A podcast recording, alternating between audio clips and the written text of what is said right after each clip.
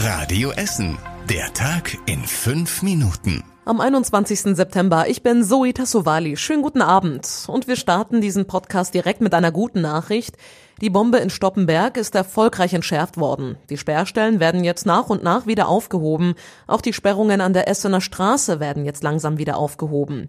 Der Blindgänger aus dem Zweiten Weltkrieg wurde bei Sondierungen an der Essener Straße gefunden. Er lag etwa drei Meter tief.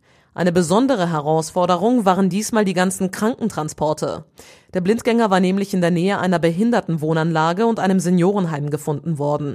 150 Menschen mussten insgesamt transportiert werden und das hat eben viel Zeit gefressen, erklärte uns vorhin Mike Filzen von der Feuerwehr. Wir haben zwei Patiententransportzüge angefordert. Die können jeweils zehn Personen transportieren und müssen dann aber, wenn sie den Patienten am Zielort abgegeben haben, zunächst zur Hauptwache fahren, um dort desinfiziert zu werden, bevor wir die nächsten Patienten einladen können. Also das verzögert die ganze Geschichte natürlich ganz erheblich. Also die Menschen abholen, in die Betreuungsstellen bringen, Wagen desinfizieren und dann nochmal von vorne. Und für die Einsatzkräfte ist der Abend noch lange nicht vorbei. Dann müssen alle 150 Menschen natürlich auch wieder zurück. Das heißt, die bleiben nicht in den Betreuungsstellen, sondern sie werden auch mitten in der Nacht wieder zurück in ihre Standorte gebracht, damit sie dort in ihren eigenen Betten liegen können. Bis das Ganze fertig ist, ist es lange dunkel und es wird sicher 22, 23 Uhr, vielleicht sogar noch später, bis alle wieder zurück sind. So Mike Filzen von der Feuerwehr. Also an dieser Stelle nochmal ein ganz großes Dankeschön an die Einsatzkräfte.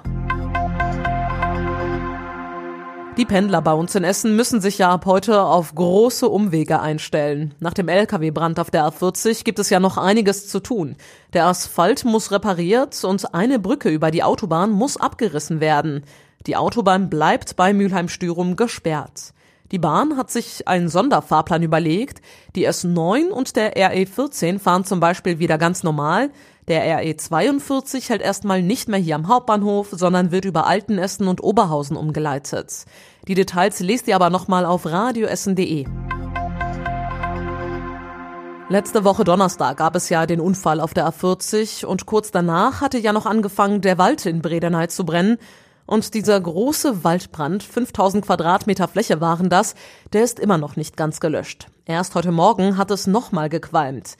Die Feuerwehr bleibt deshalb vor Ort und auch die Schläuche bleiben dort erstmal liegen.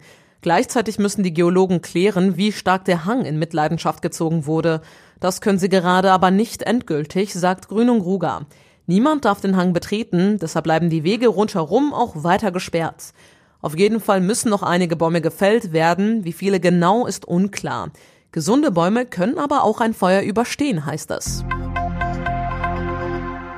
Ja, und heute Morgen hat uns dann diese Nachricht erreicht. In Borbeck ist eine Ticketkontrolle eskaliert. Der Vorfall war bereits am Freitag am Borbecker Bahnhof.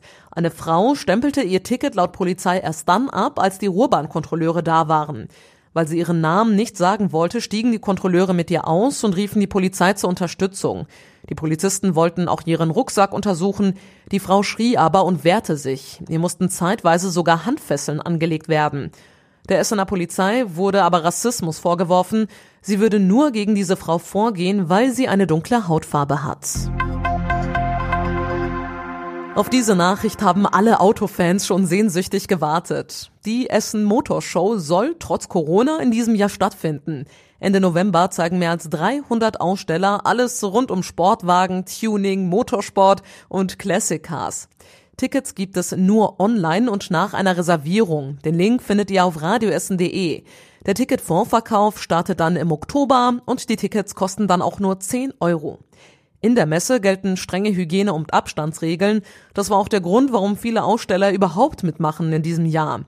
Die Motorshow ist die größte Messe bei uns in Rüttenscheid. Und was war überregional wichtig? Die Lufthansa verschärft ihr Sparprogramm wegen der Corona-Krise wieder. Laut dem Konzern werden beim Personal tiefere Einschnitte vorgenommen als bisher geplant. Zuletzt hieß es, dass 22.000 Vollzeitstellen wegfallen sollen. Außerdem plant die Lufthansa 50 weitere Flugzeuge stillzulegen. Insgesamt würden dann mindestens 150 der einstmals 760 Flugzeuge dauerhaft nicht mehr abheben. Die Lufthansa erhält bereits milliardenschwere Staatshilfen. Die Bundesregierung mahnt zu höchster Achtsamkeit in der aktuellen Corona-Lage. Man sei in einer Phase der Pandemie, in der sich entscheiden werde, wie man in diese Winter- und Herbstmonate hineingehen werde, sagte heute Regierungssprecher Seibert in Berlin. Nächste Woche Dienstag will Kanzlerin Merkel sich mit den Ländern zusammensetzen und beraten, wie man gegen diese steigenden Corona-Zahlen vorgehen will. Und zum Schluss der Blick aufs Wetter. Heute Nacht haben wir einen sternklaren Himmel. Es kühlt außerdem ab auf 11 Grad. Und die nächsten aktuellen Nachrichten hier bei uns aus Essen hört ihr natürlich morgen früh wieder ab 6 Uhr hier bei Radio Essen. Euch jetzt allen aber erstmal einen entspannten und schönen Abend. Bis morgen wieder. Das war der Tag in fünf Minuten. Diesen und alle weiteren Radio Essen Podcasts findet ihr auf radioessen.de und überall da, wo es Podcasts gibt.